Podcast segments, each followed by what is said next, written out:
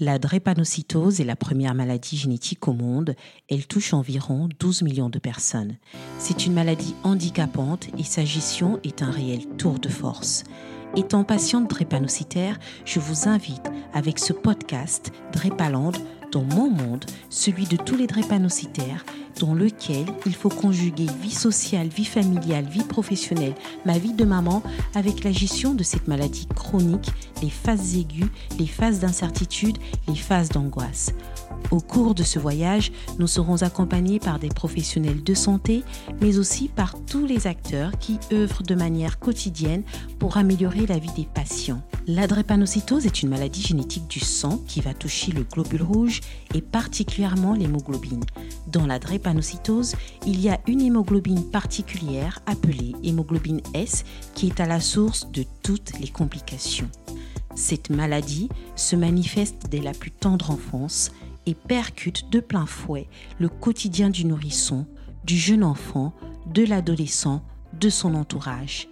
À quel moment la maladie est-elle diagnostiquée chez l'enfant?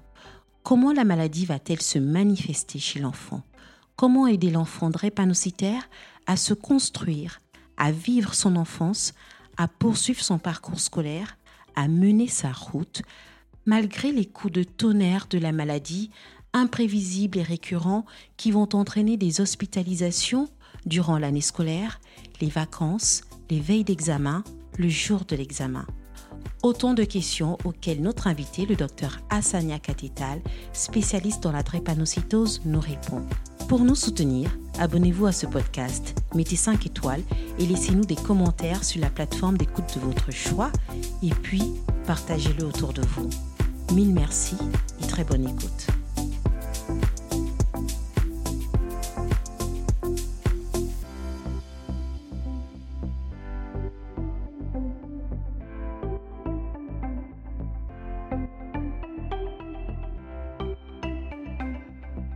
Cet entretien très riche avec le docteur Nyakatetal, je l'ai divisé en deux parties. Bienvenue dans la deuxième partie.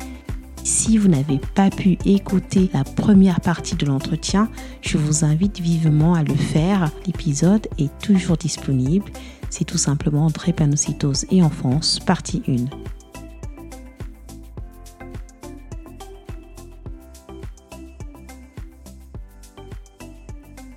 Va essayer d'adapter le traitement et la prise en charge en fonction du type de drépanocytaire qu'on a en face de soi parce que les risques en fait de complications de maladie ne sont pas les mêmes. Un AVC chez un enfant, comme vous l'avez dit, c'est quelque chose d'inacceptable et malheureusement, ça arrive encore. Là, je parle de manière globale dans le monde.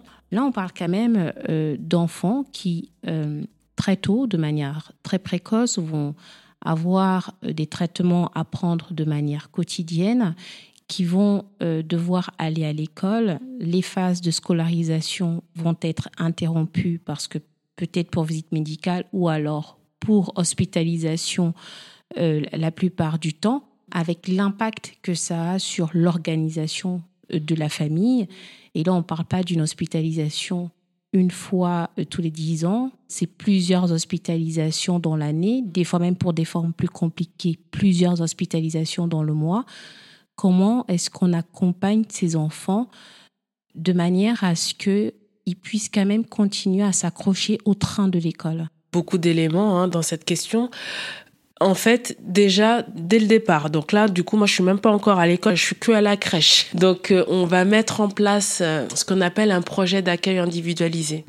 Et ça, c'est un support en fait qui est vraiment euh, qui est vraiment indispensable parce que ça permet que au niveau de l'équipe éducative de l'école, du service de santé scolaire, qu'on ait l'information que tel enfant qui est dans tel établissement a des besoins spécifiques, d'accord? Il a des besoins particuliers, il, mérite une attention particulière parce que il a une drépanocytose.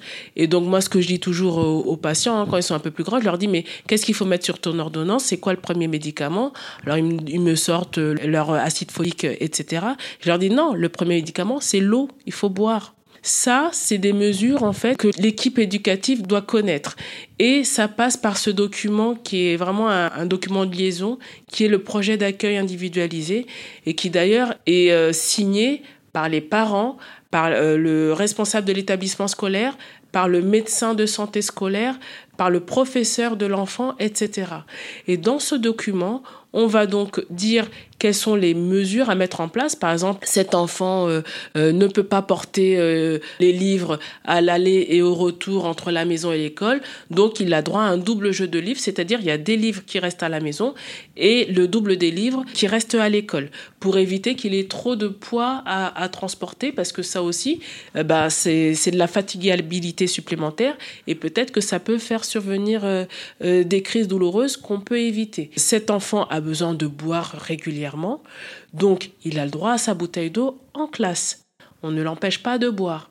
On l'empêche pas d'aller aux toilettes également, parce que qui dire boire, exactement, dire envie de faire pipi euh, assez régulièrement. On est complètement d'accord. Donc du coup, il a euh, effectivement l'accès facilité aux toilettes. C'est important que les, les équipes éducatives soient sensibilisées à ça, parce que c'est important de respecter ces consignes-là pour que déjà la vie à l'école soit la plus facile possible pour ces patients, pour ces jeunes enfants. Ensuite, il y a effectivement tout ce qui va être lié à l'absentéisme scolaire. On a quand même des enfants qui sont régulièrement hospitalisés, qui ratent l'école à cette occasion.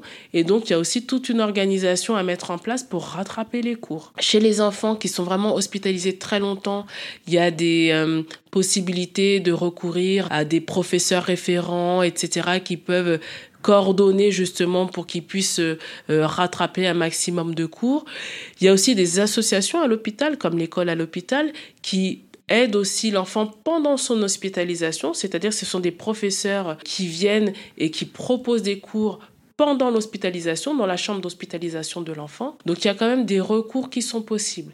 Et puis après, vraiment pour les enfants qui ont vraiment de grosses, grosses difficultés ou qui sont trop souvent hospitalisés, on peut mettre en place des parcours un peu plus personnalisés. Et ça, c'est des choses qui se travaillent aussi avec la MDPH, la maison départementale pour les personnes en situation de handicap.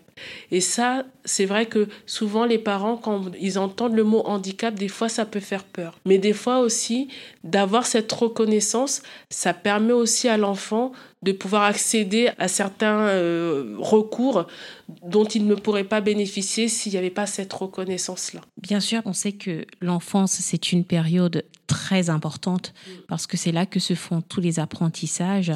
Et à partir des apprentissages qu'on aura euh, pu engranger, on va pouvoir faire un choix de vie, on va pouvoir se positionner dans la société.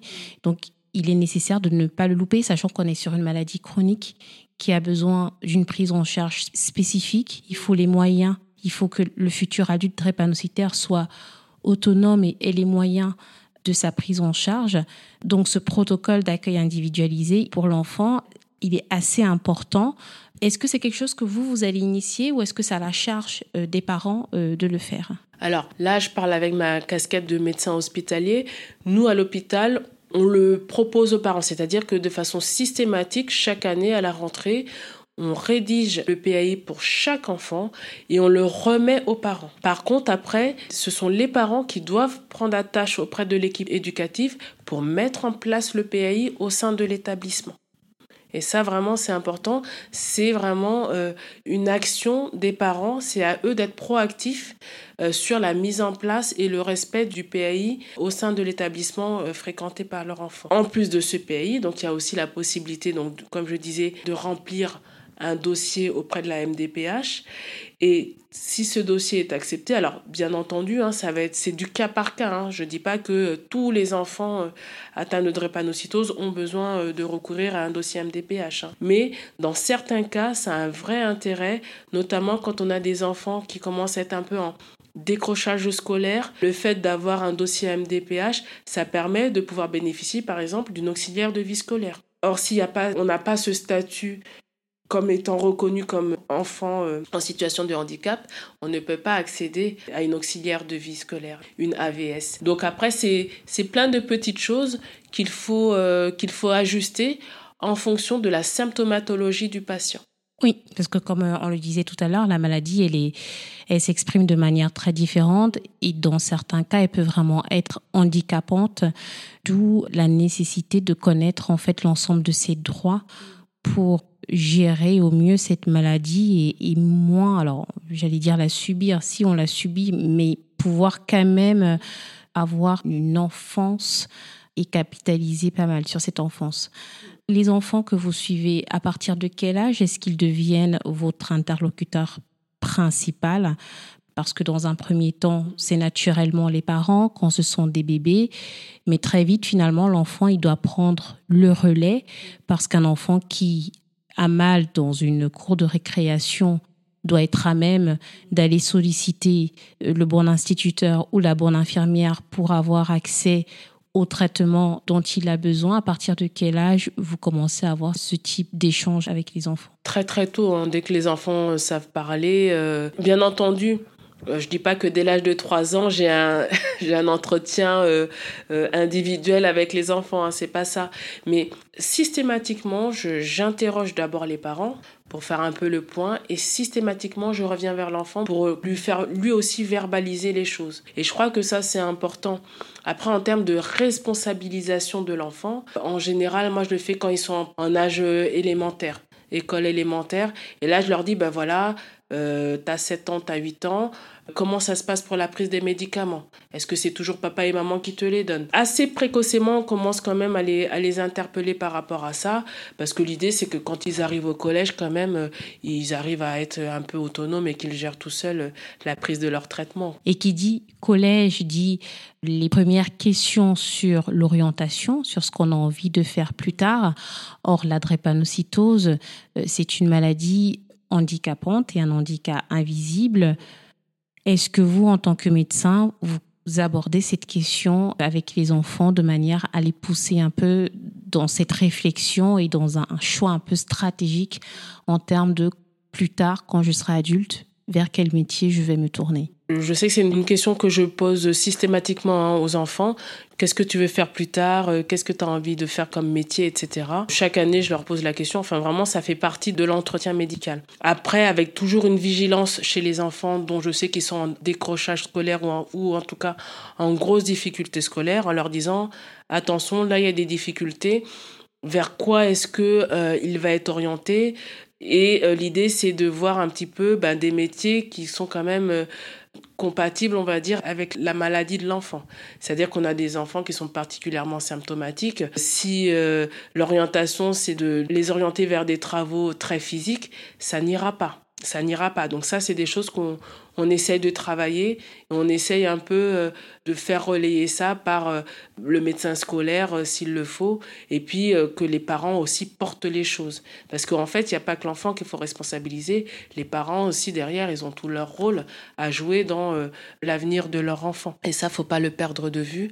C'est pas parce que on est un parent qui est pas forcément allé loin dans les études qu'on ne doit pas s'intéresser aux études de son enfant. Bien au contraire. C'est un tout, c'est tout le monde qu'il faut porter, l'enfant, mais ses parents aussi, pour justement éviter d'avoir des enfants qui sont en situation de difficulté scolaire et à côté de ça, euh, qui se retrouvent aussi sur une impasse euh, en termes d'orientation euh, professionnelle. La profession va avoir un impact sur la qualité de vie et sur du coup la drépanocytose. Cet enfant qui est scolarisé, certes à l'école il y a le bagage intellectuel à avoir les apprentissages, il y a aussi l'épanouissement, les sorties scolaires, les classes de neige, les sorties à la piscine. Or, on sait que ce sont des situations qui peuvent être à risque pour certains euh, drépanocytaires. Comment est-ce que c'est abordé? Parce que ça peut générer beaucoup de frustration chez l'enfant qui, s'en trouve privé. Comme je le dis, hein, le PAI, le protocole d'accueil individualisé, c'est vraiment un, document central, c'est vraiment un document liaison. Donc pour tout ce qui va être euh, les classes vertes, les classes de découverte, la classe de neige, etc., c'est le support en fait qui va être utilisé. Ce qui est important, c'est que on sait qu'il y a certains enfants qui ne supportent pas du tout, par exemple, euh, la piscine en termes d'activité sportive. Quand on dit qu'ils supportent pas la piscine, c'est-à-dire typiquement C'est-à-dire que l'enfant qui va faire une baignade de 15 minutes, 20 minutes, et puis euh, deux heures après, qui va avoir une crise douloureuse qui va démarrer. Et qui va être conduit à l'hôpital. Pour prise en charge, effectivement, d'une crise douloureuse. Euh, parce que ben, il n'a pas supporté le chaud-froid lié à la piscine. Donc il y a des aménagements qui sont proposés dans le PAI.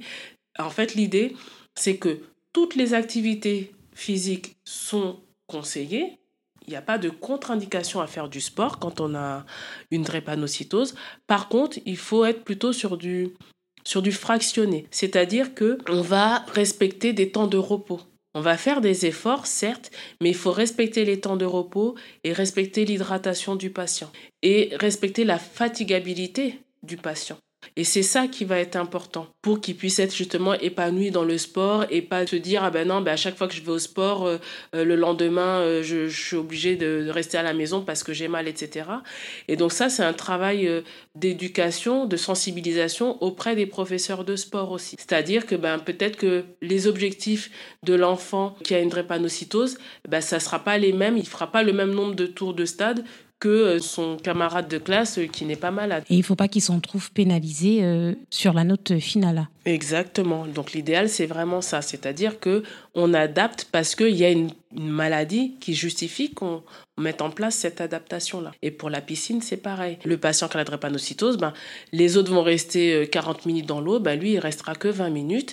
Et puis, ben, il aura, lui, le droit d'apporter sa serviette au bord de l'eau. Elle reste pas dans le vestiaire tout ça, c'est pour éviter qu'il ne se refroidisse. Il va être euh, dans une eau qui va être autour de 25 degrés. Le corps va quand même se refroidir un petit peu. Donc, euh, dès qu'il sort de l'eau, il faut qu'il puisse se réchauffer tout de suite pour éviter la survenue d'une crise douloureuse. Donc, c'est vraiment des aménagements, des ajustements à faire et qui sont en fait euh, justifiés dans le cadre du PAI. D'accord. Finalement, dans ce PAI, on va y mentionner tous les ajustements et, de ce que je comprends, c'est pas limité. C'est-à-dire que finalement, via ce PAI, on donne en quelque sorte je dirais pas le pouvoir, mais euh, on porte l'enfant dans la meilleure gestion de sa maladie et de manière à lui pouvoir exprimer son besoin et être euh, dans l'anticipation de là je vais dans telle situation, je vais à la piscine, attention, l'hydratation, la serviette au bord de l'eau, ne pas rester trop longtemps dans l'eau, ne pas avoir froid. Là, il y a une épreuve de sport, on doit faire un tour de terrain, mais moi, je ne peux en faire que deux, ou là, j'en ai fait un aujourd'hui et je suis à bout, je ne peux plus je ne vais pas au-delà parce que derrière, les conséquences peuvent être assez euh, dramatiques par rapport à la manifestation de la maladie qui va conduire à la crise. Mais du coup, qui dit crise dit hospitalisation. Qui dit hospitalisation d'un enfant, ce sont des parents du coup qui vont devoir manquer le boulot pour pouvoir assister cet enfant. Tout à fait. Hein. Donc vraiment, le PAI, c'est vraiment le document, on va dire, le document phare un petit peu pour tout ce qui va tourner autour de, du scolaire, du périscolaire. Et donc, qui permet aussi de sensibiliser ben, finalement tout le personnel non médical qui gravite autour de l'enfant. L'idée, c'est un petit peu ça aussi. C'est de sensibiliser ben, tous ceux qui ne travaillent pas à l'hôpital sur la maladie de l'enfant. Et en même temps, ça permet aussi à l'enfant d'avoir la, la vie la plus facile possible quand il est à l'école.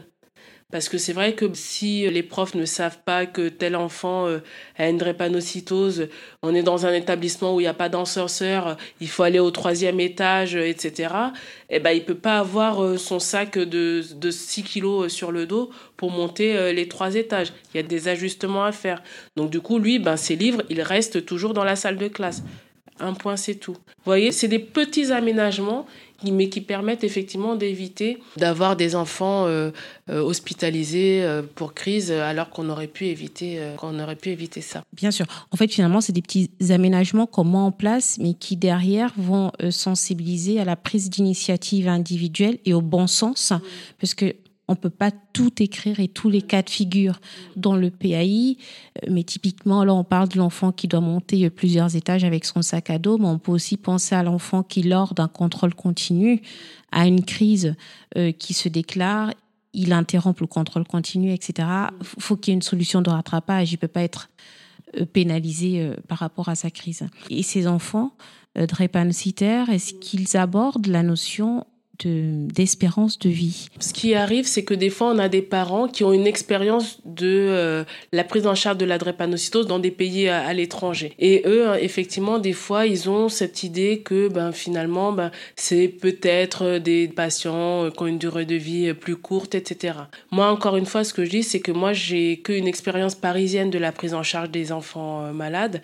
Et ce que je peux dire, c'est que 98% des enfants chez les adultes. Après, en termes d'espérance de vie, sur les dernières euh, publications qui ont été faites par les équipes des adultes, Henri Mondeur-Tenon, par exemple, on sait que la médiane de vie, elle est euh, autour de 50 ans. Or, euh, dans leur cohorte, ils ont à la fois des enfants qui ont été dépistés à la naissance, là, depuis 2000, enfin, des jeunes adultes, pardon, qui ont été dépistés à la naissance depuis 2000 et qui rentrent dans leur file active, mais aussi euh, des personnes qui sont nées à l'étranger, euh, qui ont eu un diagnostic tardif de la maladie, etc. Et donc, du coup, en prenant tout ça, quand on reprend l'ensemble de leurs patients, il y en a la moitié qui a plus de 50 ans. Donc, ce qui est quand même euh, très, très, très encourageant et qui ne fait pas du tout écho aux idées reçues de certains parents qui pensent que euh, un enfant qui a la drépanocytose va forcément mourir dans l'enfance ou des choses comme ça. Ce qui va être capital, c'est la prise en charge assez rapide. Mm. de la maladie pour éviter les différentes complications. Donc là, on a vu pas mal d'éléments. On a abordé les complications de la maladie.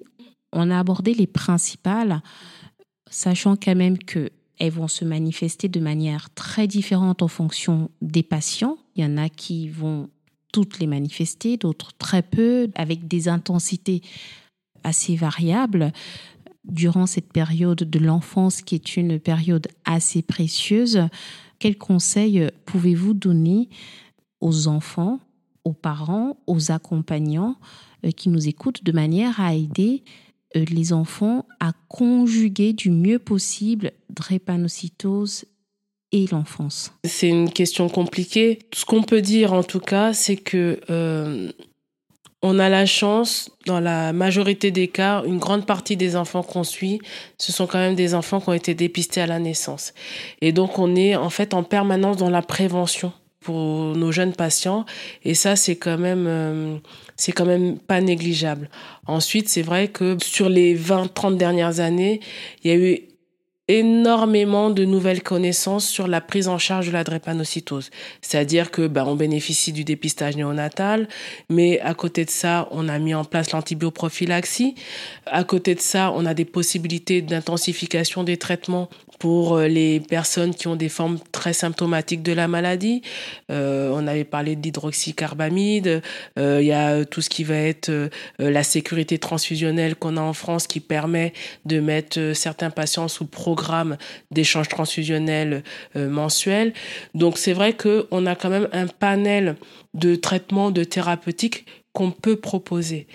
Et ça, effectivement, dans le discours, quand on, on, les reçoit en consultation, ça fait partie du discours de prise en charge.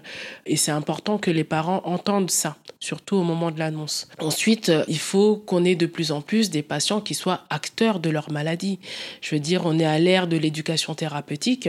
Chaque patient doit pouvoir se saisir de sa maladie puisque chaque patient est différent. Donc nous, on a un petit peu des des généralités hein, sur voilà euh, quel traitement donner, etc., etc. Mais chaque patient est unique et en fait, il est son son propre premier médecin finalement. C'est lui qui se connaît le mieux. Donc effectivement, nous, on, ne peut que conseiller, mais finalement, la mise en œuvre de tout ça, elle doit passer par une responsabilisation du patient lui-même. Et donc vraiment prendre en main sa pathologie, se dire que ben voilà, dans le cadre de la drépanocytose, la recherche continue d'avancer tous les jours. Maintenant, ben, il y a des patients qui ont accès à la greffe de moelle euh, en intrafamilial. On a des essais là sur la thérapie génique qui viennent de démarrer 2017, c'est hier hein, au niveau de la science, mais ça le mérite, voilà, ça existe, c'est lancé. Et à côté de ça, il y a aussi toutes les mesures d'accompagnement euh, qui sont non médicales mais administratives. Donc, euh, comme on le disait tout à l'heure, euh, la reconnaissance pour certains patients qui en ont besoin en tant que travailleurs handicapés ou enfants atteints d'un handicap qui permet d'avoir accès à une auxiliaire de vie scolaire à l'école, par exemple, etc., etc., etc. Donc, on peut vraiment décliner tout le panel de, de services et de modalités d'accompagnement qui peuvent être proposés aux, patients. Mais encore une fois, c'est à eux d'être acteurs de, de leur maladie. Je crois que le meilleur message, c'est vraiment celui-là. Merci beaucoup, docteur Nyakatetal. Merci. Pour cette interview très riche.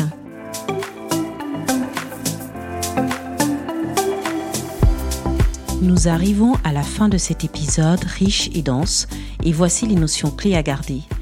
Petit 1, le dépistage de la maladie dès la naissance va permettre une prise en charge du bébé précoce afin d'éviter l'errance diagnostique, la survenue des complications et de mieux les prendre en charge. La complication la plus redoutée sont les AVC, les accidents vasculaires cérébraux. Les accidents vasculaires cérébraux, les AVC, sont la première cause de décès chez les enfants drépanocytaires de moins de 5 ans dans le monde. Petit 2, les parents ont un rôle capital dans la prise en charge du patient. Mais toutes les personnes gravitant autour du bébé, de l'enfant, de l'adolescent ont un rôle primordial à jouer dans l'exercice quotidien de la prévention afin d'aider l'enfant, l'adolescent qui se bat pour résister aux assauts successifs des complications de la maladie, de pouvoir tout de même bénéficier des phases d'apprentissage proposées pendant cette période de la vie. Petit 3. À tous les jeunes drépanocytaires, à tous les drépanocytaires, vous êtes votre premier médecin toutes les occasions qui vous permettront d'en savoir plus sur votre maladie sont précieuses. Saisissez-les. Et surtout, écoutez-vous et faites-vous confiance dans l'expression de vos besoins. Comment gérer la douleur?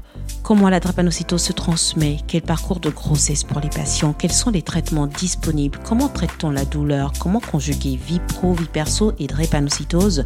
Rendez-vous dans les prochains épisodes.